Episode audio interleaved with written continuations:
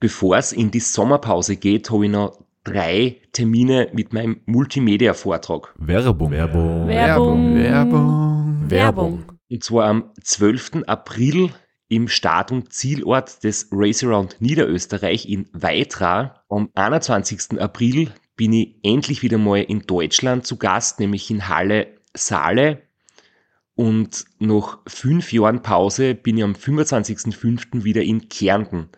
Und zwar in der Artbox in St. Gertraud bei Franschach. Es gibt ein paar Highlights vom Race Across America, Einblicke in meinen 24-Stunden-Rekord und natürlich ganz viel Anekdoten, teilweise auch sehr lustige, aus meinen beiden Teilnahmen beim Transcontinental Race. Wir haben sicher auch Zeit zum Plaudern, zum ein bisschen Fachsimpeln und gemeinsam einen schönen Abend zu genießen. Ihr findet alle Infos, alle Termine auf meiner Website auf www.christophstrasser.at. Dort gibt's auch die Links und die Möglichkeit, Tickets zu kaufen. Bis bald. Werbung. Werbung. Werbung. Werbung. Werbung Ende.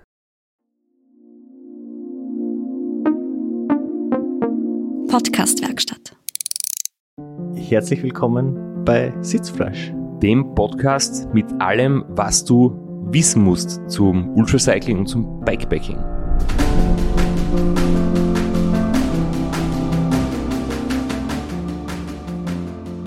Sechs sind wir schon wieder voll im Flow, da holpert nichts mehr. Ja. Und ähm, für alle, die aufgepasst haben oder sich mit dem Thema vielleicht schon beschäftigen, wissen, was das Intro bedeutet hat. Ja, ich nicht. Ich schaue dich gerade an wie ein Autobus, keine Ahnung. Ähm, schau mal, was da vor dir am Tisch liegt. Ah, vor mir liegt das Buch, ja. Mein Exemplar. Richtig, richtig. Ah, und da steht alles drin, was man. Ja, ich verstehe. Das ist der Buchtitel. Ich hab, ich hab den Sprung geschaffen. Aber vielleicht liegt es auch daran, dass ich jetzt so langsam bin, dass der Lukas hat für uns beiden eine Zimtschnecke mitgebracht und ich habe jetzt original nichts davon gegessen, sondern die ganze hast du dir einverleibt. Ja, das stimmt, ja. Äh, weil es gibt keinen Grund dafür. Es, du warst zu langsam, weißt du, und wer nicht rechtzeitig zugreift, äh, darf nachher nicht jammern, wenn es zu spät ist. Ja, blöd gelaufen für mich. Aber äh, wir haben heute eine super dichte, super spannende Folge. Wir haben das Gespräch schon, schon aufgenommen. Es ist wirklich äh, ein super Gespräch, sehr informativ. Am besten zückt eure Notizbücher und schreibt mit. Es ist irre viel Inhalt in, dir, in, in dem Gespräch jetzt gewesen. Und deswegen möchte man gar nicht mit äh, Smalltalk und Plaudern ähm, Zeit verschwenden, sondern wir freuen uns auf den zweiten Teil unserer Unterhaltung mit Stefan Barth, der das Buch verfasst hat, wie wir letztens eben schon äh, angedeutet haben. Wir haben uns dafür was überlegt, heute nämlich keine normale Buchpräsentation zu machen oder, oder Dinge aus dem Buch vorzulesen. Das geht nämlich bei so einem umfangreichen Sachbuch nicht, sondern wir werden einfach über ein paar Themen diskutieren und den Stefan dazu befragen, die einfach für jeden relevant sind, der gerne lange Radl fährt. In dem Gespräch hört man aber wirklich, wie intensiv und ausführlich sich der Stefan mit dem ganzen Thema oder allem rund ums Ultracycling und Bikepacking beschäftigt hat.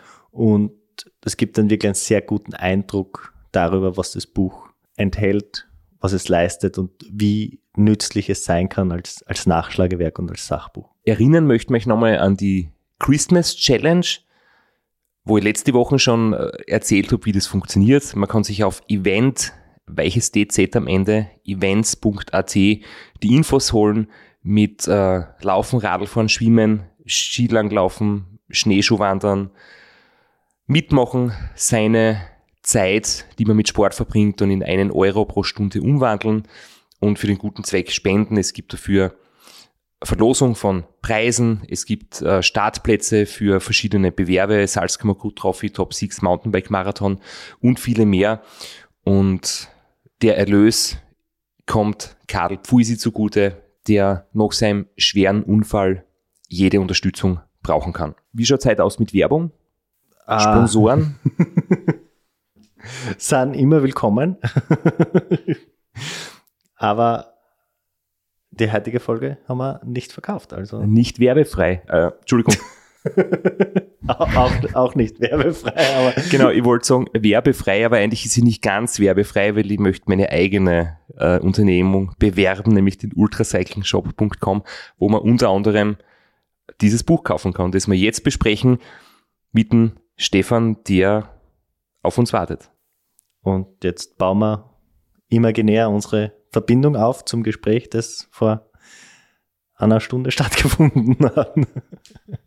Stefan ist noch immer schon wieder in der Leitung und wir sprechen jetzt eigentlich dort weiter, wo wir letzte Episode aufgehört haben und sprechen jetzt über deine Tipps, die du in deinem Buch sehr detailliert, sehr ausführlich, sehr wissenschaftlich hergeleitet hast und beschreibst. Aber vielleicht am Anfang, wie bist du überhaupt auf die Idee gekommen, das Buch zu schreiben? Ja, das ist im Endeffekt ein sehr organischer Prozess gewesen. Also ich habe mich nicht eines Tages hingesetzt und mich hier in mein Büro eingeschlossen und gesagt, ich, ich schreibe jetzt hier ein 350-seitiges Buch über Ultracycling und Bikepacking und wie man sich auf so ein Langstreckenrennen vorbereitet, sondern es ist eigentlich sukzessive gewachsen, diese ganze Idee. Und der Beginn war ja so Anfang 2019. Da habe ich eine lange Tour mit dem Jochen Böhringer zusammen gemacht, den die einen oder anderen vielleicht so vom Hope oder jetzt auch vom Atlas Mountain Race kennen. Ähm, da sind wir hier von Frankfurt aus äh, nach Österreich und in die Schweiz gefahren und haben uns extrem lang halt äh, über Training unterhalten und gefachsimpelt, was man eben auf so einer langen Tour ziemlich gut machen kann. Und da sind bei mir so die ersten Ideen entstanden, wo ich dachte, okay, du hast eigentlich so viel, so viel Wissen aus, aus eben der Ausbildung als Medical Fitness Coach und es gibt auf der Langstrecke so viel Probleme im Bereich, damals gedacht, vor allem so der passiven Strukturen, also irgendwie Schirmer Snack so als Schlagwort oder ganz viele Athleten, Athletinnen, die mit den Schultern oder mit dem unteren Rücken, mit den Knien Probleme haben, wo ich dachte, okay, das wäre vielleicht mal eine Idee, irgendwie was zusammenzuschreiben, was A, so die Zusammenhänge besser erklärt. Was passiert eigentlich, wenn ich sehr, sehr viel Rad fahre? Was, was passiert mit meinem Körper? Aber vor allem eben bezogen auf Muskeln, Gelenke, Sehnen, also weniger jetzt auf, auf zum Beispiel den, den Energiestoffwechsel und so weiter. Und das war eigentlich der Beginn. Dann habe ich damit angefangen und im Laufe des Schreibens kam dann sowas Blödes wie eine Pandemie dazu, dass man auf einmal irgendwie auch mehr Zeit hatte und ähm, irgendwie gucken musste, was, wie orientiert man sich jetzt um, so dass das dann eigentlich die die Gelegenheit für mich war, so ein bisschen das ganze Thema auszubauen. Und dann sind eben andere Themen in, erstmal in meiner Literaturrecherche halt hinzugekommen, wo ich dachte, okay, dann machst du halt auch doch so ein bisschen die Trainingstheorie dahinter. Wie ähm, steigert man jetzt seine Ausdauerleistung speziell für die Langstrecke? Und im Rahmen dessen habe ich halt auch wieder natürlich mit Leuten mich unterhalten, ähm, die selbst auf der Langstrecke aktiv sind. Und da kam dann schneller, schnell raus eigentlich, dass ja, ne, ne hoher Bedarf in der Szene ist, dass also viele sich eigentlich wünschen, mal ein Nachschlagewerk zu haben oder auch was gesamtheitlicheres zu haben, dass man eben nicht irgendwie nur Erfahrungsberichte bei Blogs, bei Podcasts sich irgendwie mühsam zusammenklauben muss, sondern dass es eigentlich cool wäre, wenn es sowas gebündelt an einer Stelle gibt und im Idealfall eben nicht immer nur reine Erfahrungsberichte, sondern auch eine gewisse sportwissenschaftliche Fundierung dahinter. Und das habe ich dann zum Anlass genommen, eben mir die Interviewpartner, Interviewpartnerinnen rauszusuchen.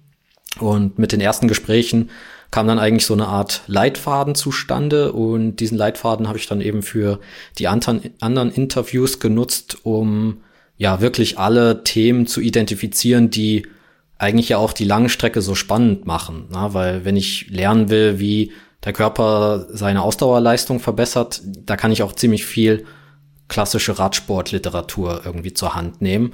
Aber wo wird schon mal darüber berichtet, was, was passiert, wenn du tagelang nicht schläfst oder nur Powernaps machst oder ähm, viele Themen, die im Radsport so nur vielleicht am Rand eine Bedeutung haben. Ähm, also klar, wer Tour de France fährt, dem tut wahrscheinlich auch mal der Hintern weh, aber wer es Transcontinental fährt, dem äh, macht das wahrscheinlich mehr zu schaffen, ja.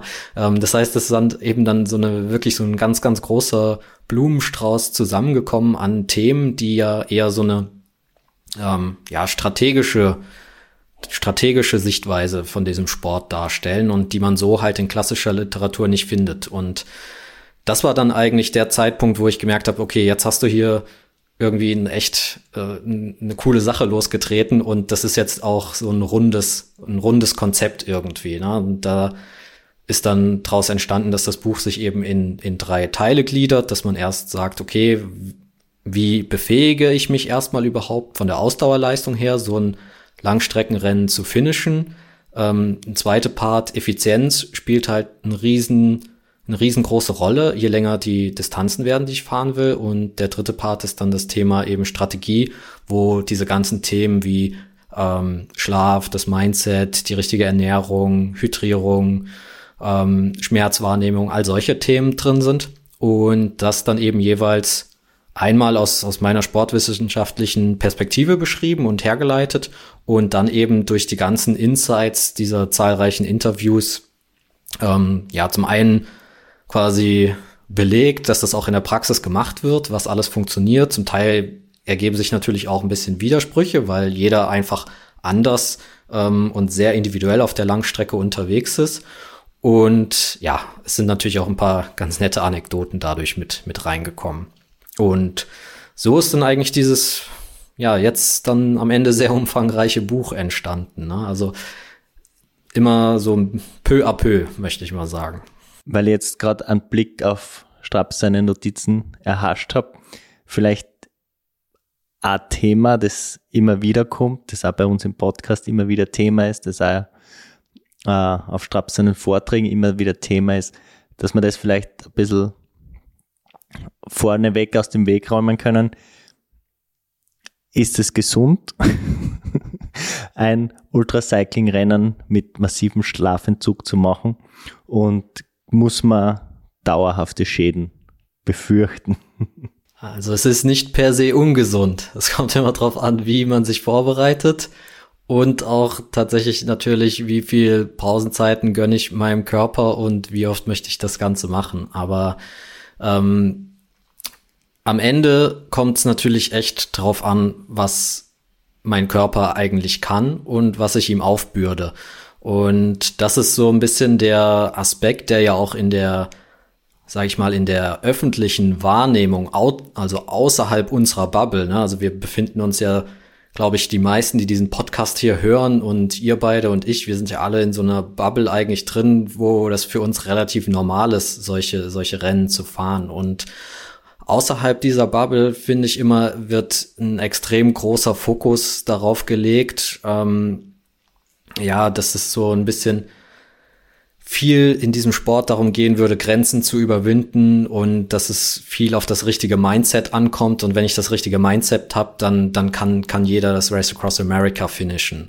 Und das ist eigentlich so ein bisschen auch ähm, ein Credo, mit dem ich mit dem Buch brechen möchte oder wo ich auch ein bisschen darauf aufmerksam machen möchte, dass es eben vielleicht möglich ist, einmal das Race Across America zu finishen, wenn ich eine eiserne Willenskraft habe aber um eben, wie du Flo gesagt hast, den Sport längerfristig ausüben zu können und zwar ohne, dass ich mich kaputt fahre, ähm, ist das Wichtigste aus meiner Sicht nicht unbedingt das Mindset, sondern tatsächlich schon die physische Vorbereitung auf diese Events. Und wenn man das gescheit macht und ausreichend Regenerationsphasen hat, ähm, dann möchte ich mal behaupten, dass, dass man das auch sehr, sehr langfristig machen kann, weil man im Endeffekt ja immer mit super niedrigen Intensitäten unterwegs ist und es dann eben viel darum geht, ähm, wie pflege ich meine Kontaktpunkte zum Rad, dass ich da eben keine, keine bleibenden Schäden von trage und was mache ich alles abseits des Rades, dass ich auch eben ein gewisses, ja, eine muskuläre Balance aufbaue, weil da darf man sich auch nichts vormachen. Radsport ist schon ein einseitiger Sport, allein dadurch, dass das, dass das Sportgerät einem ja die Bewegung eins zu eins vorgibt. Jetzt habe ich an dieser Stelle gleich eine Frage, weil du beschäftigst ja vor allem so mit, mit langfristiger Gesundheit ähm, in deiner Tätigkeit als Coach, nicht nur jetzt um, um Leute fit zu machen. Und eine kleine Anekdote von mir, die letztes Mal in der letzten Episode dem Flo erzählt habe. Ähm, ich habe jetzt im Urlaub ein bisschen ähm, wandern und dann leider auch laufen probiert. Und du hast jetzt gerade gesagt, so bezüglich äh, einseitiger Belastung und äh, monotone, geradlinige Bewegung. Ähm, würdest du Alternativsport empfehlen, weil ich kann es aus eigener Erfahrung, ich kann's, mir macht es keinen Spaß und mein Urlaub war dann eigentlich zu Ende, weil ich habe dann äh, drei Wochen fast nicht mehr gehen können nach, nach einer kurzen Laufeinheit, äh, weil meine Achillessehne dann entzünden war und ich, ich kann einfach sehr, sehr viel am Radl, aber ich kann absolut nichts, wenn ich zu Fuß unterwegs bin. Das ist manchmal echt frustrierend. Ähm, ich denke halt auch, dass das so Alternativtraining macht dann nicht so einen schnelleren Radfahrer, aber vielleicht langfristig sehen macht es trotzdem Sinn, weil irgendwann, wenn man weniger Rad fährt, werden vielleicht andere Tätigkeiten wieder wichtiger. Hast du da irgendwie äh, eine Meinung dazu? Ja, also aus meiner Sicht ist es auf jeden Fall wichtig, etwas abseits des Rades zu machen. Ähm, genau das, was du sagst, ich glaube, das ist ein Phänomen, was sehr, sehr viele kennen werden, ähm, weil im Radsport gibt's eben nur konzentrische Belastungen. Das heißt, es ist immer, die Muskulatur zieht sich zusammen in dem Moment, wo sie Kraft generiert. Und Laufsport zum Beispiel ist genau das Gegenteil. Ne? Da haben wir viele exzentrische Belastungen. Das heißt, der Muskel muss arbeiten, während er eigentlich in die Länge gezogen wird. Und weil dein Körper das einfach gar nicht gewohnt ist und ich weiß nicht, ich glaube, du hast es bei Sitzfleisch schon mal gesagt, dass du da einfach äh, super schnell Muskelkater oder dann auch eine Sehnenentzündung kriegst, wenn du mal läufst. Äh, Würde ich mal vermuten, dass du das halt auch seit Jahren einfach vermeidest. Ne? Und ähm, das ist natürlich ein Effekt, den, den sich deine, deine Muskelzellen auch merken, wäre jetzt übertrieben zu sagen, aber sie sind es einfach nicht gewohnt. Ne? Und sobald du dann so eine extrem ungewohnte Belastung hast, reagiert dein Körper eben in dem Fall dann schnell auch mal mit zellulären Schäden oder mit einer Entzündung da drauf. Und deshalb ist es wahrscheinlich für dich mittlerweile wahnsinnig schwer, aus diesem ja, Sport, Radsport rauszukommen und Laufen zum Beispiel ist deshalb wahrscheinlich für dich eine sehr, sehr unattraktive ähm, Ausgleichssportart. Einfach weil du ja äh, quasi ausdauertechnisch auf einem Top-Level bist. Eigentlich müsstest du weite Distanzen auch laufen, um da überhaupt einen Trainingseffekt generieren zu können. Gleichzeitig ist aber deine Muskulatur gar nicht darauf vorbereitet zu laufen, so dass du halt nach 20 Minuten K.O. bist, so. Und ähm, diesen Einstieg zu machen, der wäre natürlich super langwierig.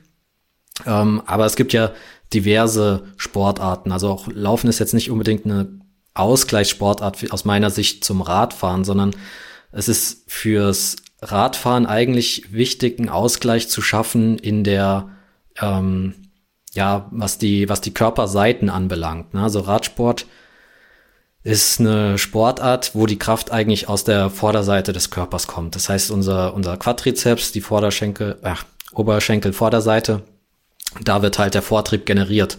Und in der Folge verkürzt bei uns allen eigentlich die Beinrückseite oder die verhärtet, ne, um so einen gewissen Ausgleich zu haben. Das heißt, der Körper versucht sein eigenes Gleichgewicht irgendwie wieder herzustellen, indem er sagt, na gut, jetzt habe ich vorne richtig viel Power, mh, mm, damit mein Bein und mein Becken vor allem trotzdem im Gleichgewicht ist, muss ich also hinten äh, die Struktur verhärten. Und das ist halt langfristig natürlich nicht gut. Und ähm, du hast jetzt kurz gefragt oder erwähnt, du glaubst nicht unbedingt, dass es dich schneller macht, aber dass es langfristig wichtig ist.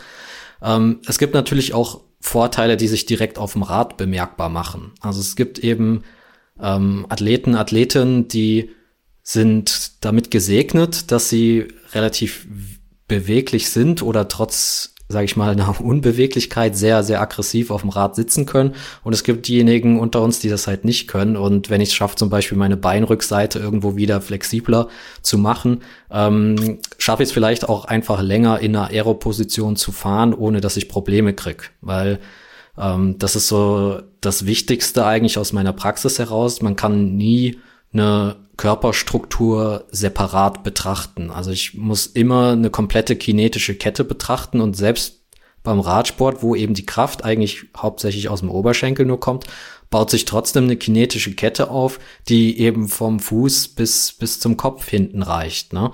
Und ähm, eine Schwachstelle entlang dieser kinetischen Kette kann halt immer dafür sorgen, dass ich auch irgendwo anders Probleme bekomme.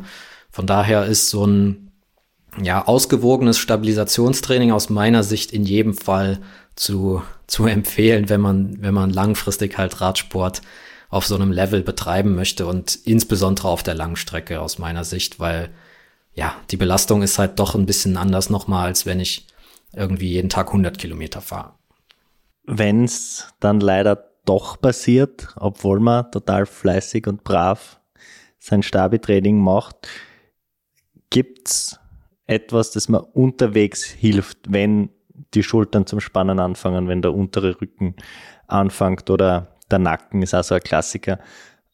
Kann man dann unterwegs irgendwie Abhilfe schaffen oder sich das Leben leichter machen? Ich möchte, äh, Flo, deine Frage vielleicht nur kurz ergänzen, nämlich ähm, so allgemein das Thema Schmerzen ist ja eigentlich sehr, sehr interessant, nämlich wie kommt es dazu, was ist da das Gute an Schmerzen und dann natürlich, wie du jetzt gesagt hast, äh, was man dann dagegen tun kann. Genau, also Schmerz ist halt ein sehr, sehr großes Thema und auch ein sehr individuelles Thema. Das heißt, man kann das jetzt im Kontext Langstrecke aus diversen Blickwinkeln eigentlich betrachten. Also wenn ich jetzt mal mir, ich, mir das einfach mache und äh, auf mein eigenes Buch referenziere, also, versuche ich das eigentlich zu unterteilen in im Endeffekt drei Punkte. Also wir haben einmal die Kontaktpunkte zum Fahrrad, die natürlich sehr schmerzanfällig sind. Ja, also ich glaube, jeder, der schon mal so lange Rennen gefahren ist, kennt das Thema, dass irgendwie die, die Füße taub werden, die Zehen taub werden, dass gegebenenfalls die Hände auch, die Finger ein Taubheitsgefühl entwickeln und natürlich das Dauerthema einfach, wie schafft man es möglichst lange ohne Saddle Source auf dem, auf dem Sattel zu sitzen. Das heißt, das ist so der eine Komplex, wo Schmerzen auftreten können. Der zweite Themenkomplex ist das, was ich eben angesprochen hatte, so dieser ganze Bereich passive Strukturen, ähm, also Schirmers Neck, unterer Rücken etc., was aus meiner Sicht vermeidbare Schmerzen sind, weil in dem Bereich kann man einfach wahnsinnig viel machen abseits des Rads. Man hat meistens nur keine, keine Lust und keine Zeit dafür. Und ähm, dann gibt's eben die dritte Art von, von Schmerzen, was einfach belastungsbedingt ist. Ne? Also klar fängt irgendwann die Muskulatur an, weh zu tun, wenn ich ähm, mehrere Tage im Sattel sitze. Und diese drei Themenkomplexe oder diese drei Arten von Schmerz eigentlich haben dann eben noch mal so diesen Überbau Schmerzwahrnehmung, weil ähm, ja Schmerz ist einfach nicht gleich Schmerz. Ne? Also man kann ähm, Schmerz ganz, ganz schlecht miteinander vergleichen. Also man kennt das von, von Patienten, die irgendwelche chronischen Beschwerden haben, dass die zum Beispiel auf, auf solchen Smer Schmerzskalen, wo man sein, seine Schmerzintensität selbst einschätzen muss, ähm, ganz, ganz anders das beurteilen, als es jemand tut, der, der selten von Schmerzen überhaupt heimgesucht wird. Das heißt, es ist super individuell und es kommt vor allem auch noch mal drauf an, ähm, was für eine Art oder was für einen Auslöser der Schmerz hat. Also ich habe zum Beispiel also einen Kumpel, der ähm, dessen Eltern eine Bäckerei haben, der wo er früher viel mitgearbeitet hat. Und wenn der irgendwie Pizza aus dem Ofen holt, äh, der benutzt manchmal einfach quasi diesen, diesen Topflappen nicht. Und ich denke mir, wie, wie kann das sein? Also du, musst ja doch die Hand verbrennen, so, ne? Aber das ist ein Schmerz, den, den er nicht so wahrnimmt. Was aber nicht heißt, dass er schmerzunempfindlich ist, sondern es ist einfach nur eine Art von Schmerz. Es kann sein, dass ähm, zum Beispiel eine Druckempfindlichkeit komplett anders vorhanden ist. Ne? Und deshalb ist so dieser, dieser Überbau nochmal, wie nehme ich Schmerz überhaupt wahr, auch nochmal eigentlich dann ein separates Thema für alle drei Arten von Schmerz. So, dass man sagen kann, okay, man kann seine Schmerzwahrnehmung auch, auch gut beeinflussen, ähm, was natürlich auch wieder ein Vorteil ist, wenn man solche Langstreckenrennen fährt, weil das ist irgendwann an einem dieser drei Themen zu Problemen kommen wird, dass man irgendwo Schmerzen hat, ähm, ich glaube, das ist, das ist eine, eine Selbstverständlichkeit oder das lässt sich tatsächlich dann gar nicht mehr vermeiden auf der Langstrecke. Also wenn ich das äh, Inhaltsverzeichnis vom Buch durchblättere, ähm, da finde ich zum Beispiel jetzt nur äh, beim angesprochenen dritten Teil von dir, Strategie, da finde ich zum Beispiel drinnen Mindset, Ernährung, wobei die Ernährung nochmal aufgeteilt ist in, in verschiedene Unterpunkte. Dann geht es um Hydrierung, Mineralien, Koffein, Schmerzen, Schlaf, Stillstand und so weiter. Und äh, wir können nicht über alles sprechen, aber wir haben gesagt, wir nehmen uns ein paar Punkte heraus, vor allem zum Thema Schmerzen. Und über die wir ein bisschen detaillierter reden und die wirklich für jeden interessant sind, der am Radl sitzt. Und ähm, ich glaube, offenes Gesäß beziehungsweise Schmerz hinter Hintern ist ganz top oben auf der Liste, wo ich glaube, wir alle immer wieder Fragen bekommen, ähm, wie haltet man das aus und, und was tut man, wenn es wirklich äh, unerträglich weh tut.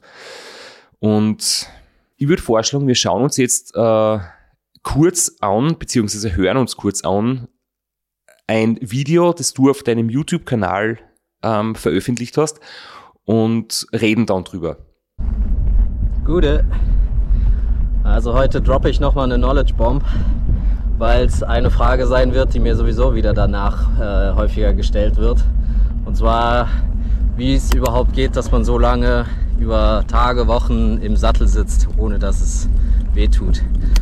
Und ja klar, also ein bisschen wehtun tut es natürlich eh. Ne? Also das bleibt nicht ganz aus bei so einer langen Tour. Aber es gibt natürlich schon ein paar Sachen, die man machen kann, damit das Ganze nicht überhand nimmt. Ja. Und die Grundvoraussetzung ist natürlich erstmal, dass Sattel und Hose, dass das äh, gut zusammenpasst. Vor allem, damit keine Reibung entsteht, weil Reibung ist natürlich Todfeind Nummer eins. Und das ist auch der Grund, warum ihr mich hier ständig am, am Waschen seht. Ähm, das hilft natürlich auch enorm, um Reibung einfach zu verhindern, dass man darauf achtet, dass einfach alles, alles sauber ist. Die Hose und natürlich auch die Haut.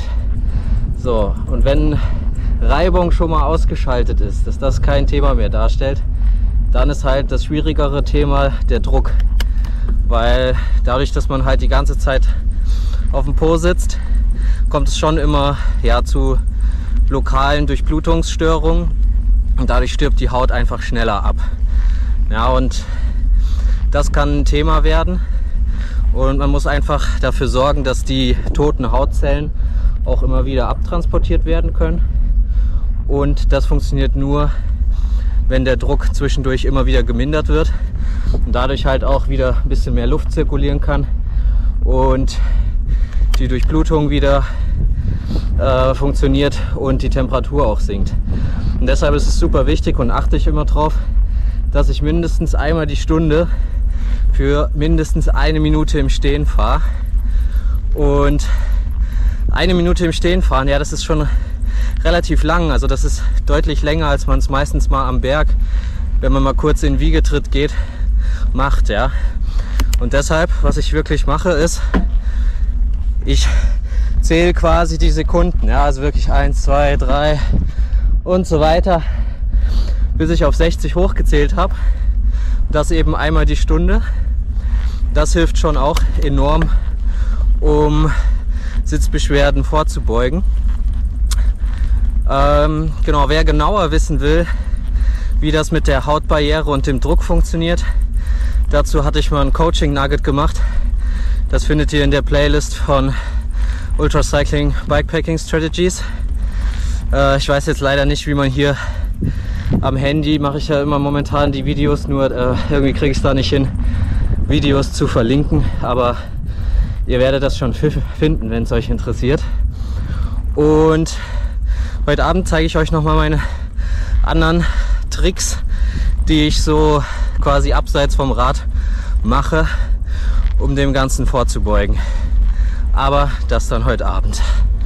Stefan, wo hast du das Video aufgenommen? Man hört, du sitzt am Rad und wie geht's dann tatsächlich weiter? Was wolltest du uns äh, im Video noch erzählen, dann später am Abend? Genau, also das ist jetzt eins dieser schönen kleinen Videos, die ich, die ich auf dem European Divide Trail aufgenommen habe. Und genau, ja, Thema Saddle Source, das ist äh, ja wirklich ein leidliches Thema, was uns leider alle betrifft und wo es echt schwer ist, auch, ähm, glaube ich, eine komplette oder sich komplett davon frei zu machen, dass einen das gar nicht, gar nicht mehr betrifft. Ne? Also auch da ist irgendwie, es gibt, gibt Leute, die sind halt damit gesegnet, dass sie da relativ wenig Probleme haben. Es gibt diejenigen, die ja immer wieder drunter leiden. Ähm, aber man kann es auf jeden Fall minimieren, das, das Problem, was man hat. Und das sind ja immer die Themen halt, dass ich eben die, die Reibung und den Druck irgendwie reduzieren muss. Ähm, wie eben schon mal kurz, kurz angekündigt. Und gerade was ich ein sehr, sehr unterschätztes oder ein, ein unterschätzte Variable hier bei Sadle Source immer ähm, sehe, ist vor allem das Thema Druck, dass eigentlich jedem klar ist, okay, ich muss Reibung reduzieren, weil das sorgt einfach dafür, dass sich das sonst wund reibt. Ähm, dass aber eben auch der Druck allein schon so groß ist, dass die Hautbarriere zerstört wird. Das heißt, unsere Haut ähm, ja, hat eigentlich eine, eine natürliche Schutzfunktion, die auch in zwei Richtungen funktioniert. Also die Haut ist als unser größtes Organ erstmal dafür da, dass keine Partikel von außen in unseren Körper eindringen können. Und auf der anderen Seite verhindert sie aber auch, dass eben Wasser aus unserem Körper austritt. Und das Ganze ähm, funktioniert über eine Struktur, die ja so landläufig als Bricks and Mortar Struktur bezeichnet wird, also aus Ziegel und Mörtel. Denn genauso sind die Hornzellen in der Hautbarriere angeordnet. Also man kann sich das wirklich wie so eine gemauerte ähm, ja, Ziegelmauer vorstellen. Und durch diese Struktur kann eben Wasser eigentlich nur sehr, sehr langsam aus, aus dem Körper austreten, weil das so zwischen, zwischen den Ziegelsteinen quasi durchfließen muss und dazwischen eben dieser Mörtel die interzelluläre Lipidmatrix ist.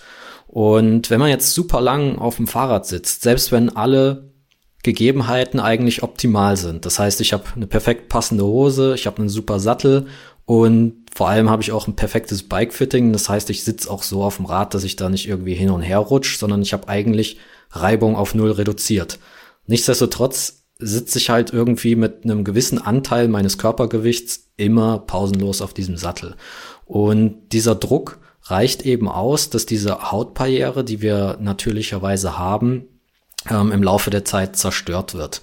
Und da gibt's gibt's ganz interessante Forschung zu, nicht im Bereich Radsport, ähm, aber da kann man, kann man sehr viel aus, aus Studien entnehmen, wie hoch muss eigentlich dieser Druck sein, ja.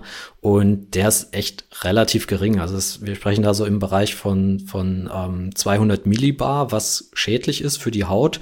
Und wenn man jetzt als ja, durchschnittsschwerer Radfahrer, Radfahrerin auf dem Bike sitzt, da sind wir schnell im Bereich von einem Vielfachen davon. Ja, also es ist schon ähm, ja sehr eindeutig, dass die Hautbarriere im Laufe so eines Langstreckenrennens zu Schaden kommt. Und deshalb gilt es eigentlich ähm, möglichst lange die natürliche Hautbarriere aufrecht zu erhalten, sodass wir eben nicht unterwegs irgendwie ähm, eine offene Wunde schon haben im schlimmsten Fall, ähm, sondern dass, dass wir das überhaupt erstmal verhindern. Weil wenn es einmal soweit ist, kommt man eigentlich in einen Teufelskreis. Wenn diese Hautbarriere einmal ähm, angegriffen ist, kann eben Wasser aus, dem, aus der Haut, aus dem Körper ausfließen. Und je mehr Flüssigkeit wir dort verlieren, desto brüchiger wird die Haut und desto größer wird quasi die Wunde. Das heißt, wenn einmal sozusagen ähm, ja, ein kleines Löchlein vorhanden ist, dann, dann wird es schwierig, da überhaupt noch was zu machen. Und deshalb ist aus meiner Sicht relevant, dass eigentlich so eine Pflege der, der Haut nicht erst bei einem Event stattfindet, sondern es ist eigentlich ein Thema der Eventvorbereitung.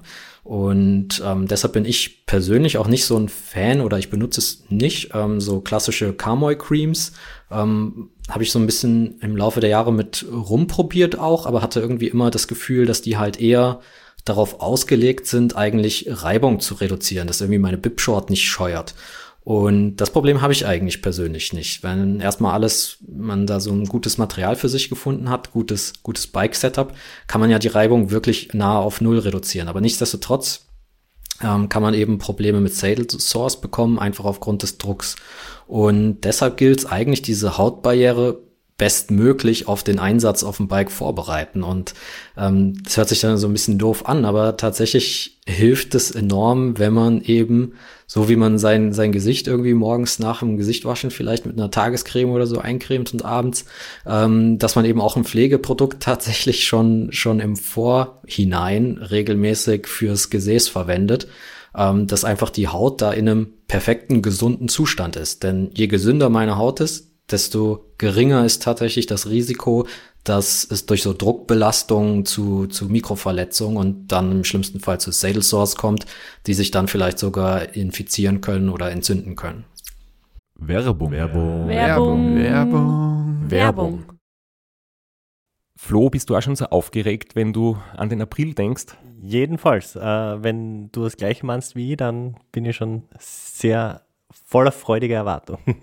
Voriges Jahr haben wir erstmals einen Live-Podcast gehabt und weil das einfach so ein super schöner Abend war, werden wir das wiederholen. Und zwar dieses Mal im Zuge des Neusiedlersee Radmarathons in Mörbisch. Ja, und zwar werden wir uns am Freitag, dem 19.04. im Strandhaus Mörbisch die Ehre geben und mit einem unglaublichen Überraschungsgast äh, einen Live-Podcast aufnehmen. Also allein schon wegen dem Gast bin ich so nervös.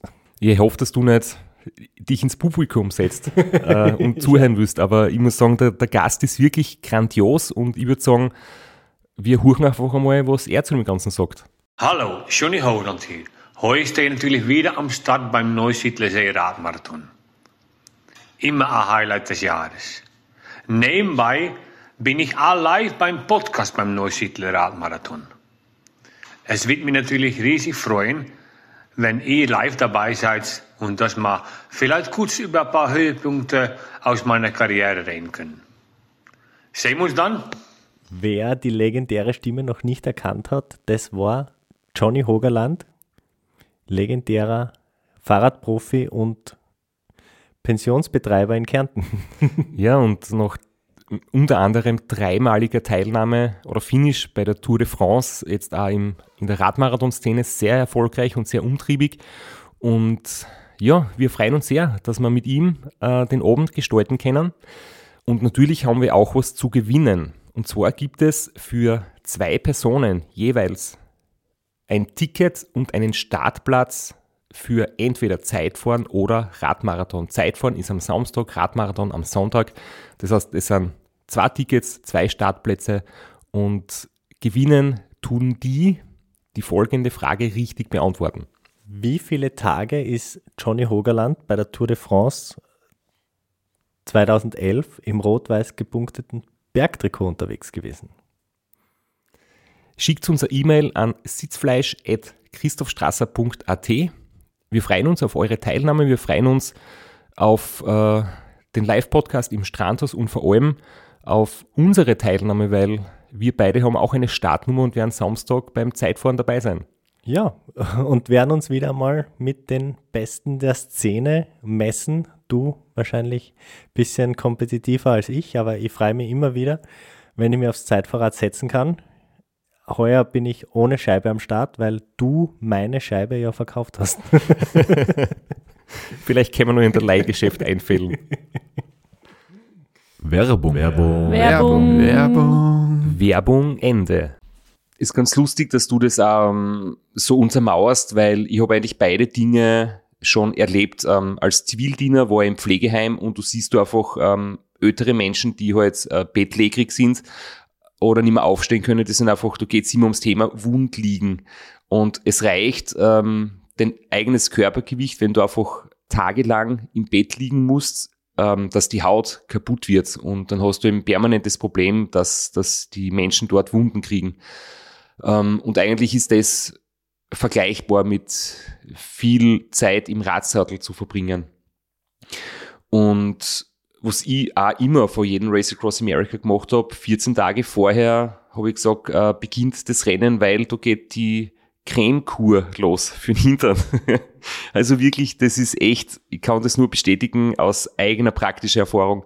Ähm, du musst alles dafür tun, dass die Haut am Start so ausschaut wie ein Babypopo. Also total rein, glatt, kein Ausschlag, kein Wimmerl und, und ich habe da zum Beispiel auch so Pilzcreme verwendet, ähm, einfach falls irgendwo Keime sind oder, oder Pilzsporen, dass man dann vielleicht ein Furunkel oder ein Wimmerl bekommt, äh, dass das im Vorfeld zum Beispiel einfach ähm, nicht passieren kann. Also ja, Theorie von dir ähm, kann ich nur bestätigen. Und aus meiner Praxis kann ich dann sagen, äh, egal wie gut man sich vorbereitet, es kann ja dann was komplett Unvorhergesehenes passieren, so wie mir beim Seven Serpents, dass ich äh, der Schweiß äh, mir den Hintern aufgerieben hat an einer Stelle, wo ich nicht sitzt. Also es ist dann, äh, was damit habe ich überhaupt nicht gerechnet.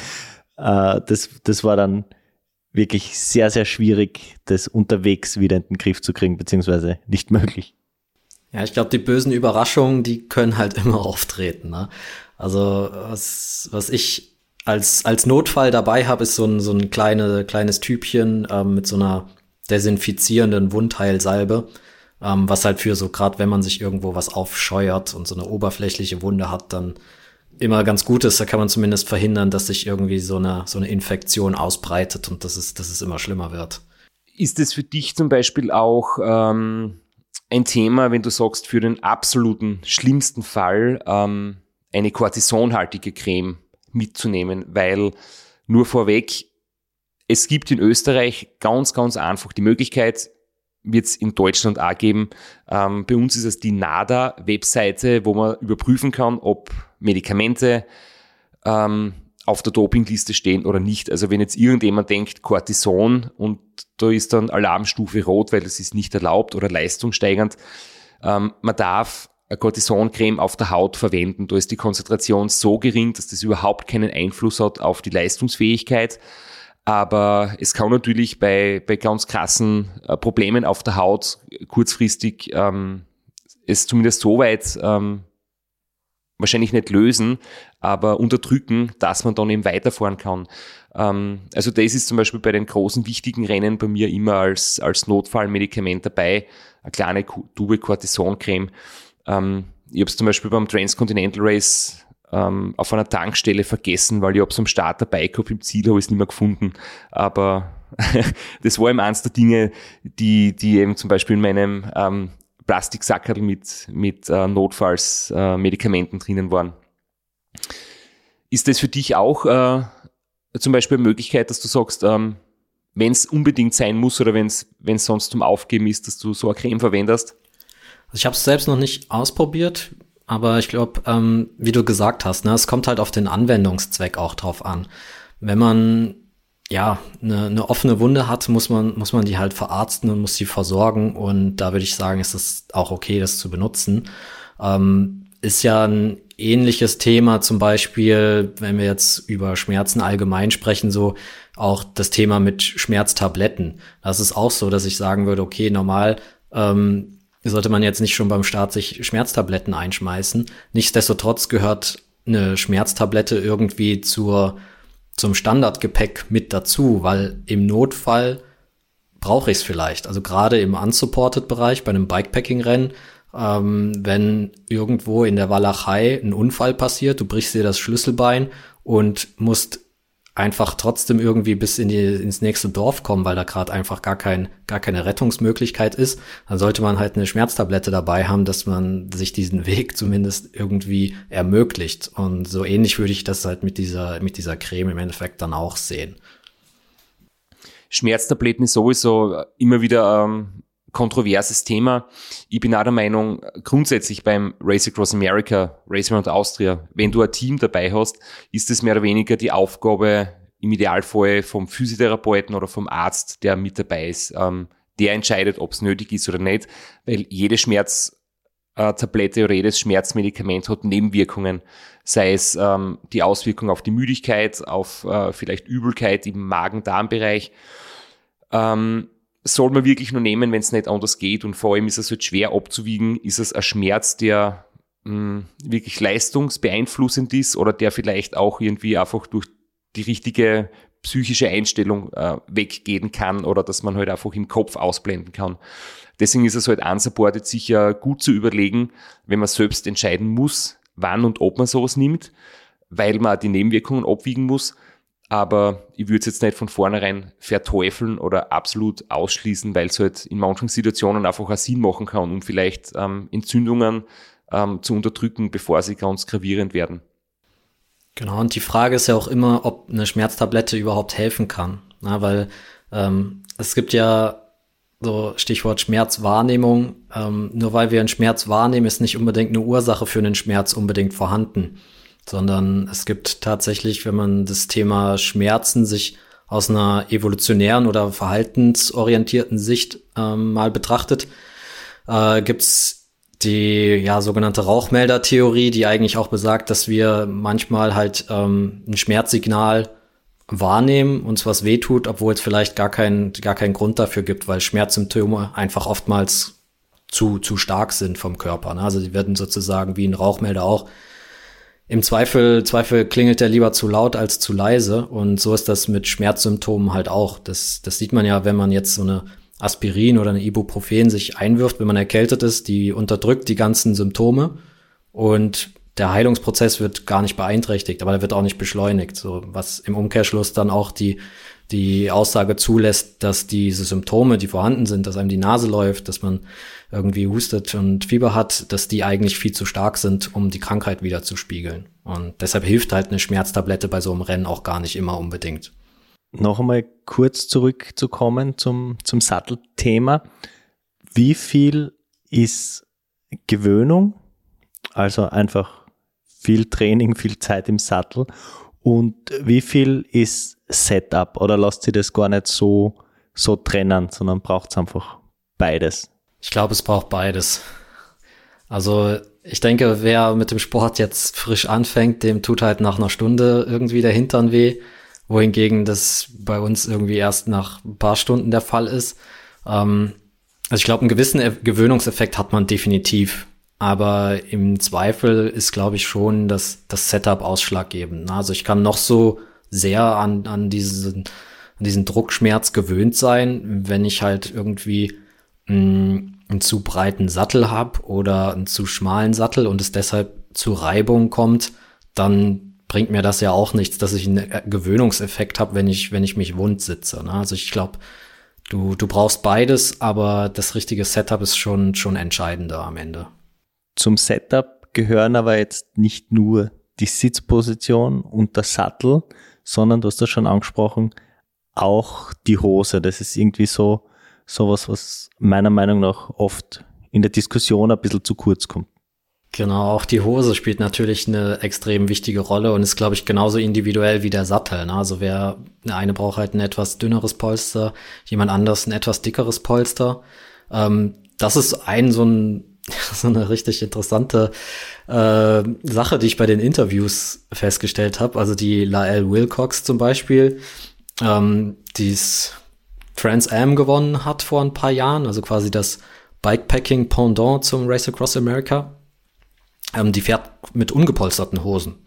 Alle ihre langen Rennen, auch alles, was mehrere Tage dauert ähm, was für mich sozusagen erstmal im ersten Moment unvorstellbar war. Und sie sagt, naja, sie hat irgendwie das Radfahren halt so durchs Commuten gelernt, also dass sie irgendwie täglich zur Arbeit fährt und da trägt man eben nicht unbedingt eine Bib-Short, sondern ganz normal seine, seine Alltagsklamotten. Deshalb war sie es gewohnt, ohne Bibs zu fahren und ähm, sie hat dann als Grund für sich, warum sie es auch so weiterführt, halt ins Feld geführt, naja, es ist viel einfacher, auch ein, eine Hose ohne Polster sauber zu halten, was halt im Bikepacking schon ein Riesenpunkt ist, ne? weil so, eine, so ein Polster, da, da, ja, spätestens nach dem ersten Regenschauer und wenn es erst einmal richtig nass geworden ist und von hinten immer irgendwie die, der Dreck hochgewirbelt wird, ähm, ist das halt auch dreckig und es ist auch schwer, das immer sauber zu halten auf so einer langen Tour. Also da ist es wiederum ein Vorteil, wenn man keinen Sitzpolster hat. Aber es hat natürlich den Nachteil, dass man da echt gar keine Polsterung hat. Also ich kann es mir nicht vorstellen. Ähm, aber ich finde die Herangehensweise sehr, sehr interessant. Und es zeigt halt wieder auf, wie, wie individuell und wie vielfältig einfach so diese, diese strategischen Themen sind. Also da gibt's nicht One Size Fits All, sondern da muss man einfach experimentieren und kann wirklich Erfahrungsberichte von anderen, glaube ich, immer nur zur Orientierung heranziehen ich, ich hatte auch ein Gespräch mit jemandem, der ist unter anderem auch das Badlands gefahren und das Seven Serpents und der ist mit äh, vier Baumwollunterhosen am Start gestanden. Also nicht übereinander, sondern eine hatte er an und drei als Ersatz und äh, hat mir das natürlich erklärt. Die Baumwollhose, die Baumwollunterhose, die nimmt wenig Platz im Gepäck weg. Er wechselt die jeden Tag und hat dann auch diesen Hygiene- und Sauberkeitsvorteil. Wäre für mich schwer denkbar, schwer vorstellbar, aber eben du sagst, das ist eine sehr individuelle Entscheidung. Nachdem es jetzt offensichtlich total schockierend für mich, nichts mehr gibt, was es nicht gibt. Ähm, muss jetzt blöd fragen, hat er dann darüber eine Radhose angehabt oder auch irgendwie was Nein, ohne Polster? no, eine normale, normale Sporthose ohne, ohne Polster. Ja. Also ich bin jetzt, muss ich sagen, schon äh, begeistert, aber auch entsetzt. Jetzt habe ich gerade das erste Mal gehört, jemand fährt 7000 Kilometer langes Rennen ohne Sitzpolster. Der Flo erzählt, jemand fährt mit Baumwollunterhosen. Und Ulrich Bartholmös, als ich ihn kennengelernt habe, erzählt, er fährt auf einem komplett steinharten Carbon-Sattel. Ähm, alle drei Dinge für mich völlig unvorstellbar. aber ja, es ist halt wirklich alles möglich, wenn man, wenn man sich damit beschäftigt. Dafür ist es für mich nicht unvorstellbar, aber schwer erträglich, auf deinen Sofasätteln zu fahren, die super breit und super dick gepolstert sind. Ja, und was es auch noch gibt, ähm, dass Leute zwei Radhosen übereinander anziehen, damit sie einen doppelten Polster haben. Das ist für mich wiederum absolut unerträglich, weil dann hast du einfach Druck auf die Nerven, dann hast du Taubheitsgefühl. Ähm, aber ja, es geht alles. Es ist jedenfalls sehr individuell und man sollte da nicht zu wenig Zeit investieren, sondern das ist schon ein Punkt, wo man tüfteln kann und für sich selbst viel herausfinden muss. Da gibt es keine Patentlösung. Apropos Zeit, wir wollen noch ein paar andere Themen besprechen und hätten uns ähm, auch noch interessiert für das Thema mit der Achillessehne. Ähm, Stefan, du schreibst es im Buch auch, dass das äh, öfters einmal ein Thema ist bei Radfahrern. Und was ist so deine Sichtweise zu dem Thema? Wie kann das so weit kommen und ähm, was kann man dann dagegen tun? Genau, also gerade gerade auf der Langstrecke ist das tatsächlich ein Thema, was häufiger vorkommt. Und die Ursache findet sich eigentlich schon in der Biomechanik vom Radfahren. Also ich hatte vorhin kurz erwähnt oder in der Episode 1, ähm, dass quasi der Vortrieb ja aus dem Oberschenkel kommt. Und mh, das ist so, weil das ein monoartikulärer Muskel ist. Das heißt, da geht nur ein Gelenk wird da angesprochen, nämlich das Kniegelenk. Und deshalb kann das gut gestreckt werden, drückt unser Pedal runter. Und gleichzeitig haben wir aber auch viele Muskeln im Körper, die eben zwei Gelenke tangieren und zwei Gelenke beugen oder strecken können. Und deshalb sind das die Muskeln, die nicht gerade jetzt zur Erzeugung von Vortrieb oder für viel Krafterzeugung überhaupt ähm, verantwortlich sind, sondern die sind vielmehr dazu da, unsere Bewegungen zu koordinieren und dafür zu sorgen, dass wir flüssige Bewegungen machen können. Und genau um solche Muskeln handelt es sich nämlich beim Radsport bei der Wadenmuskulatur. Also da haben wir ähm, ja ein paar verschiedene Muskeln, die zum Teil Knie und Knöchel beide betreffen, zum Teil nur den Knöchel. Und beim Radsport muss jetzt der Knöchel eigentlich ja immer in einer Winkelstellung sein, weil wir wollen ja eigentlich nicht, dass unser Knöchel jetzt groß, große Bewegungen macht, sondern die Kraft, die wir oben aufbringen, soll ja eins zu eins eigentlich über unser Bein ans Pedal und dann hinten ans Hinterrad abgegeben werden. Das heißt, dieser Knöchel, das Gelenk, muss die ganze Zeit stabilisiert werden. Und das macht die Muskulatur der Wade. Und im Umkehrschluss bedeutet das, dass die Wade aber auch eigentlich kontinuierlich angespannt ist. Zwar nicht sehr krass, weil, wie gesagt, die muss jetzt nicht super viel Kraft aufwenden, weil wir da ja nicht Vortrieb erzeugen wollen, aber sie ist halt kontinuierlich angespannt. Und dadurch, dass es eben gar keine Möglichkeit gibt während so einer Langstrecke, dass die Wadenmuskulatur sich mal kurzzeitig entspannen kann, ähm, hat man ein hohes Risiko, dass da einfach ja, Verspannungen sich festsetzen und die sich vor allem auch in so ähm, ja, punktuellen, ganz, ganz kleinen Triggerpunkten nennt man das, so festsetzen können, dass da das Bindegewebe wirklich hart wird. Und ähm, das ist dann eigentlich in der Regel die, die Schmerzursache, dass wir solche Knotenpunkte im Muskelgewebe haben. Und das Spannende daran ist, dass die nicht immer da sind, oder sogar nicht nur nicht immer, sondern meistens sind die nicht da, wo wir den Schmerz spüren, sondern ähm, in der Regel sind diese, diese Punkte am Muskelbauch, also da, wo der, wo der Muskel am, am dicksten ist, also auch an der Wade ist das der Fall. Und der Schmerz ist allerdings eher da, wo der Muskel ausläuft, weil da einfach mehr Nervenendigungen sind. Und deshalb ist sozusagen dieser Triggerpunkt in der Wadenmuskulatur meistens der Auslöser dafür, dass uns die Achillessehne wehtut. Und ähm, genau, das heißt, man kann das im Nachgang sozusagen halt relativ schnell wieder beheben, diese Schmerzsymptome, wenn man diese Densifikation, diese Triggerpunkte dann auch wieder löst. Also das ähm, gibt es teilweise Techniken, die man mit kleinen Hilfsmitteln oder mit so einem Golfball oder so zu Hause selbst machen kann, wenn man lokal Druck ausübt eben auf diese Punkte. Oder wer schon mal bei einer manuellen Therapie war, beim Physio, ähm, da wird das halt oft mit dem, mit dem Knöchel oder mit dem Ellbogen gemacht, dass da so ganz unangenehm richtig viel Druck auf diese Punkte ausgeübt wird. Und durch diesen Druck ähm, löst man sozusagen diese, diese Verspannung wieder auf und das, das Bindegewebe kann wieder frei gleiten und dann ist in der Regel auch, auch der Schmerz weg, wenn es eben nicht eine Entzündung oder so ist. Aber das ist eigentlich eher selten der Fall, dass es beim, beim Radsport wirklich zu einer Entzündung der Sehne kommt. Das passiert nur, wenn man laufen geht. Äh, Wahrscheinlich. Ja, der Flo und ich haben gerade ganz schmerzverzerrt uns angeschaut und genickt, als du gesagt hast, ähm, Triggerpunkte, wenn der Physiotherapeut das löst, ähm, kann ich sehr empfehlen. Also ist eins der, der angenehmsten Dinge, wenn man so mit, mit Wadenverspannungen äh, beim Physiotherapeuten liegt und dann wird mit so einem, also ich kenne es zum Beispiel mit einem Holzstab, der ist vorne so abgerundet und dann wird er halt richtig fest andrückt und das Körpergewicht kommt dazu und dann tut es echt richtig weh, aber es funktioniert. Es funktioniert und du hast ja auf deinem YouTube-Kanal, wir haben es jetzt nicht mehr eingespielt, weil du hast eigentlich im Video auch so gut erklärt, ähnlich wie jetzt, und du sagst du im Video sogar noch vor, ähm, wie man das unterwegs selbst behandeln kann. Und ich finde es so lustig und, und bitte schaut euch das Video an, das ist echt genial.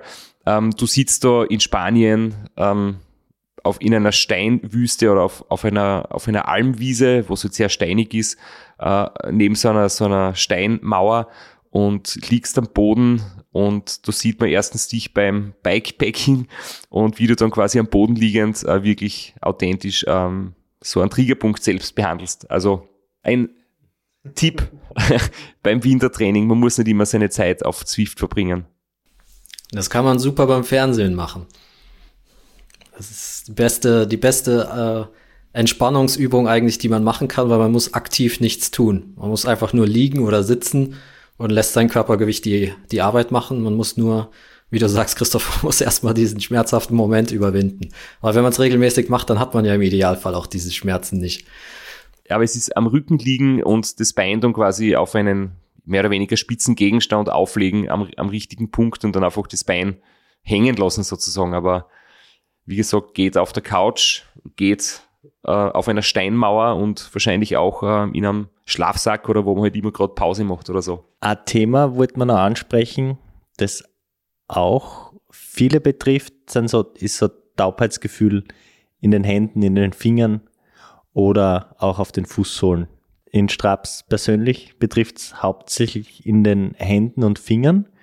Seit ich meine neuen Schuhe habe, betrifft es mich auch nur mehr in den Händen eigentlich und habe dieses Taubheitsgefühl auf den Fußsohlen nicht mehr. Du hast jetzt schon gesagt, dass ich mit dem öfters einmal äh, zu kämpfen habe, vor allem mit den tauben Fingern. Und ich habe natürlich deswegen auch schon oft mit, mit Ergotherapeut, mit Physiotherapeut drüber geredet, habe schon diverse Untersuchungen machen lassen, Nervenleitgeschwindigkeit, Ultraschall, um ähm, das Problem zu finden, wo quasi die Ursache ist, äh, warum das passiert und vor allem dann im, mit Übungen im Nachgang das wieder, das wieder äh, gut werden zu lassen.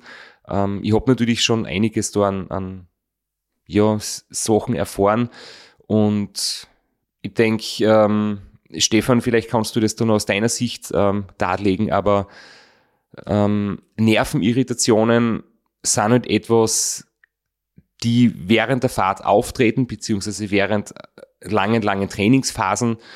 Und man muss das eigentlich von vornherein so gut wie möglich ähm, vermeiden und unterwegs kann man sicher mit ein paar, mit ein paar kleinen Tricks das vielleicht ähm, anregen, dass, dass die Durchblutung und die Beweglichkeit äh, erhalten bleibt. Aber irgendwie habe ich das halt auch so erfahren, dass das zum 100% vermeiden wird man es nicht können.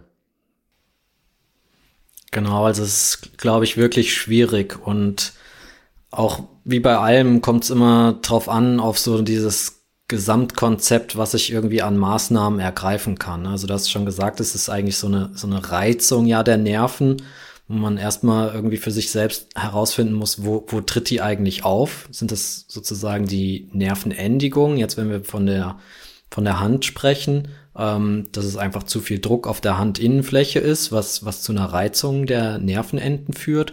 Oder ist es vielleicht auch entlang der Nervenbahn, dass dort irgendwo eigentlich die, die Ursache liegt? Weil das kann auch sein. Jetzt hatten wir eben die Triggerpunkte angesprochen. Ähm, bei, bei Nervenbahnen ist es ähnlich. Die verlaufen ja durch unser Muskelgewebe durch und nicht direkt durch den Muskel, sondern quasi in dem ja, die Nervenscheiden sind so mit den Faszien, also den Hüllen der Muskeln fest verbunden. Sprich, eine Verspannung von einem Muskel kann auch dazu führen, dass eine Nervenbahn eingeklemmt wird. Und an der Hand kann man zumindest die Ursache schon mal ganz gut oder kann zumindest gut den Nerv identifizieren. Also wir haben eigentlich zwei, zwei Nerven im Bereich der Hand, die meistens beim, beim Radfahren Probleme verursachen. Es ist entweder der Mittelarmnerv, das spürt man, wenn Daumen, Zeige und Mittelfinger so Taubheitsgefühle haben, dann ist es der Mittelarmnerv. Oder es ist der Ellennerv, der betroffen ist, wenn es eben der kleine Finger und der, ja, der zweitkleinste Finger, mir fällt der Name gerade nicht ein, äh, wenn die betroffen sind. Ringfinger, genau. Dann ähm, ist es der, der Ellennerv. Und ähm, dann kommt es wirklich drauf an, wo ist, wo ist die Ursache. Ne? Also ist es in der Handinnenfläche wirklich, dass man da einfach eine zu, zu krasse Reizung hat, wo man, glaube ich, nur wenig gegen machen kann, ne? weil man kann halt dafür sorgen, dass irgendwie die Hand ein bisschen muskulöser ist, dass einfach diese Nervenbahn so wie so eine Art Puffer nochmal darüber hat und dass man auch da eben mit Dämpfung versucht zu arbeiten, sei es irgendwie Gelpads, äh, die man noch unters Lenkerband macht oder das Lenkerband doppelt wickelt oder ähm, einen Handschuh eben hat, der, der dann eine gute Polsterung hat. Aber das Problem kann genauso gut auch entlang dieser Nervenbahn entstehen. Und ähm, zumindest dagegen kann man eigentlich ganz gut was machen. Das, das nennt sich Nerve Flossing oder äh, Mobilisation des Nervs. Ähm, das ist so ein Konzept, was man sowohl davor, danach als auch während der Tour eigentlich machen kann, wo man eben diese Nervenbahn mobilisiert, weil wie gesagt, die Nervenbahn ist eben fest mit den Faszien verbunden und da kann es eben zu Verklebungen auch kommen, dass da einfach der Nerv nicht gleiten kann. Und da gibt es so ein paar Übungen, die man machen kann, wo man quasi den Nerv an einer einer Seite ähm, ja, hält man den quasi fest oder man bringt so ein Gelenk in eine Stellung, dass der Nerv dort nicht verrutschen kann und dann ähm, führt man eine Bewegung aus, dass diese gesamte Nervenbahn unter Spannung gesetzt wird. Und dann kann man sich das bisschen wie so ein wie so ein Seil vorstellen, wenn ich das in der Hand habe und ich habe das nicht gespannt, dann hängt das halt lose rum. Spanne ich das, dann ähm, ja, löst sich das eben von dem Gewebe, wo es vielleicht festklebt. Und das sind so Übungen, die man, die man halt auch so zur Rehabilitation danach machen kann und die man aber auch vorab machen kann, weil man eben auch da ähnlich wie, wie bei den ganzen passiven Strukturen, je, je weicher unser Bindegewebe ist und desto flexibler das ist, desto seltener hat man solche Probleme, dass es irgendwo zu Reibung, Irritationen kommt. Ich habe gerade das Buch aufgeschlagen, Seite 271 sieht man äh, das Bild dazu und, und eben diese, ja, diese Übungen, die du beschrieben hast, wo man quasi den Arm in einem gewissen Winkel vom Körper wegstreckt, die Handfläche äh, nach unten gedreht und dann spürt man quasi, wie es zum Ziehen beginnt. Ähm, mir hat meine Ergotherapeutin das so erklärt, man kann sich das als Radlfahrer vorstellen wie einen Baudenzug, wenn quasi das Bremsseil im Baudenzug ähm, nach vorn und hinten gezogen wird. So soll es theoretisch sein, dass der Nerv sich bewegen kann ähm, in der Nervenbahn. Und das muss man eben, oder kann man eben durch die Übungen auch während dem Radlfahren immer wieder ähm, ja, aktivieren oder mobilisieren. Genau, und das Wichtige ist halt, dass man für sich selbst schon mal identifiziert, welcher Nerv das ist. Also ich hatte es zum Beispiel auch beim Race Around Germany, ähm, dass eben mein kleiner Finger immer so ein bisschen taub geworden ist. Und dann ist es halt gut, also es ist halt eigentlich perfekt, wenn man dann weiß, okay, das ist der kleine Finger, dann ist es der Nerv, dann mache ich die Übung und so kann man das für sich selbst ziemlich, ziemlich gut feststellen und identifizieren. Ich möchte jetzt auch noch kurz einen Erfahrungsbericht von mir ähm, bringen, warum mir das jetzt heuer wieder sehr stark passiert ist, nämlich auf der linken Hand. Ähm, ich bin Rechtshänder und beim Transcontinental Race war es so, ich greife mit der rechten Hand zur Trinkflasche, ich greife mit der rechten Hand ähm, in die Oberrohrtasche, ich greife mit der rechten Hand in meine Trikottasche und die linke Hand ist permanent am Lenker. Beim Rennen mit Crew, ähm, wenn mir der Flo was aus dem Auto gibt, greife ich mit der linken Hand zur Trinkflasche und ich habe beide Hände gleichmäßig quasi immer wieder vom Lenker genommen. Und beim Transcontinental unsupported habe ich alles mit rechts gemacht und mit links, links gar nichts. Das heißt, meine Belastung auf der linken Hand war viel, viel größer als auf der rechten. Und was auch oft passieren kann, dass ähm, die Nerven schon bei der Halswirbelsäule, ähm, dass dort das Problem liegt, wenn man, wenn man quasi zugestreckt oder, oder nicht optimal am Rad sitzt. Aber bei mir hat die Untersuchung auch gezeigt, dass das wirklich so in der Handfläche drinnen durch den Druck geschehen ist. Und das dauert dann eine gewisse Zeit. Äh, Vitamin B, Nahrungsergänzung kann auch hilfreich sein. Und ich habe für mich einfach gelernt, am Radl meine Ausrüstung bei meinem unsupported Rennen in Zukunft wird anders ausschauen. Ich muss das von vornherein ähm, mir selbst auferlegen, dass ich mit beiden Händen gleich viel zu tun habe. Zum Beispiel die Trinkflasche, wenn man so einen seitlichen Eingriff hat, ähm, dass man da schon mal sicherstellt, dass ich als Rechtshänder mit links zum Beispiel zur Flasche greife und beiden Händen so wie du es beim Sattel erklärt hast, dass man die Haut immer wieder entlasten muss, ist es auch gut, die Hände immer wieder zu entlasten. Genau, also das ist, glaube ich, sogar das, das Beste. Also wenn man irgendwie eine Sitzposition hat, im Idealfall mit Aerobars, dass du halt regelmäßig wirklich den Druck vollständig von den Händen runternehmen kannst und einfach mal die, die Hände auf den Aerobars, da, da greift man ja vorne meistens wirklich, legt man die Hände ja nur so ab, da ist ja gar kein Druck mehr drauf. Und das ist eigentlich so glaube ich, wirklich mit das Beste, was man machen kann, um das Thema ähm, ja langfristig gar nicht erst zu bekommen. Das ist ja ähm, die Fiona Kolbinger, die auch schon mal das TCR gewonnen hat. Die, die ist ja ähm, als Ärztin auch operativ tätig und die muss ja auf ihre Hände super aufpassen. Und ich habe mal von ihr gehört, dass sie auch quasi alles, was irgendwie geht, in den Aerobars fährt, damit sie da eben gar keine Probleme kriegt mit den Händen ich muss auch sagen, für mich wird das ein Grund sein, warum ich nicht äh, als Mountainbike oder Gravel Radfahrer unterwegs sein werde in Zukunft. Ich möchte das meinen Händen nicht zumuten. Ich habe wahrscheinlich schon durch mittlerweile bald 20 Jahre Radfahren da sicher schon etwas ähm, mir zugemutet und habe wahrscheinlich schon äh, kleine Dinge, die halt einfach, wo meine Nervenbahnen schon ein bisschen vor, vorgeschwächt sind. Das heißt, ein, ein ähm, Silk Road Mountain Race oder wie auch immer die, die Orgenrennen heißen, wird es für mich nicht geben aus dem Grund, da wir einfach äh, wirklich zum Beispiel bedenken, dass dann langfristig da zu viel an, an Nervenschädigungen entstehen könnte. Das heißt, ich werde auf Asphalt zu Hause sein. Im Gegensatz zum Flo, du hast ja ähm, schmerzunempfindliche Hände, richtige Tatzen und du haltest das aus, wenn es tagelang vibriert am Lenker. Je, nein, habe ich nicht, aber ähm, äh, sagen wir so, ich habe noch nicht so viel Kilometer in den Händen und habe noch ein bisschen einen Puffer, bis meine Hände so benannt sind wie deine. Deswegen kann ich. Ich habe so ganz sensible, feine Hände, ganz feinfühlige. Wie ist es eigentlich, Stefan, bei dir so de deine persönlichen ähm, Erfahrungen. Du weißt natürlich, wie, wie Schmerzen entstehen, was Schmerzen bedeuten, wie man sie vielleicht vermeiden kann. Aber hast du auch so Dinge, die dir persönlich besonders schwer fallen oder wo du trotz deines Wissens quasi äh, auch gleich wie alle anderen zu kämpfen hast? Ja, auf jeden Fall. Also bei, bei mir ist es tatsächlich halt der Hintern. Ähm, da bin ich irgendwie empfindlich. Also an, an den Händen, das habe ich eigentlich gar nicht. Ähm, wie gesagt, so beim Race Around hatte ich es mal kurz, so einen kleinen Finger. Jetzt beim European Divide Trail hatte ich, hatte ich gar keine Probleme mit den Händen und auch mit den Füßen eigentlich. Geht's mir, geht's mir ähnlich wie mit dem Flo.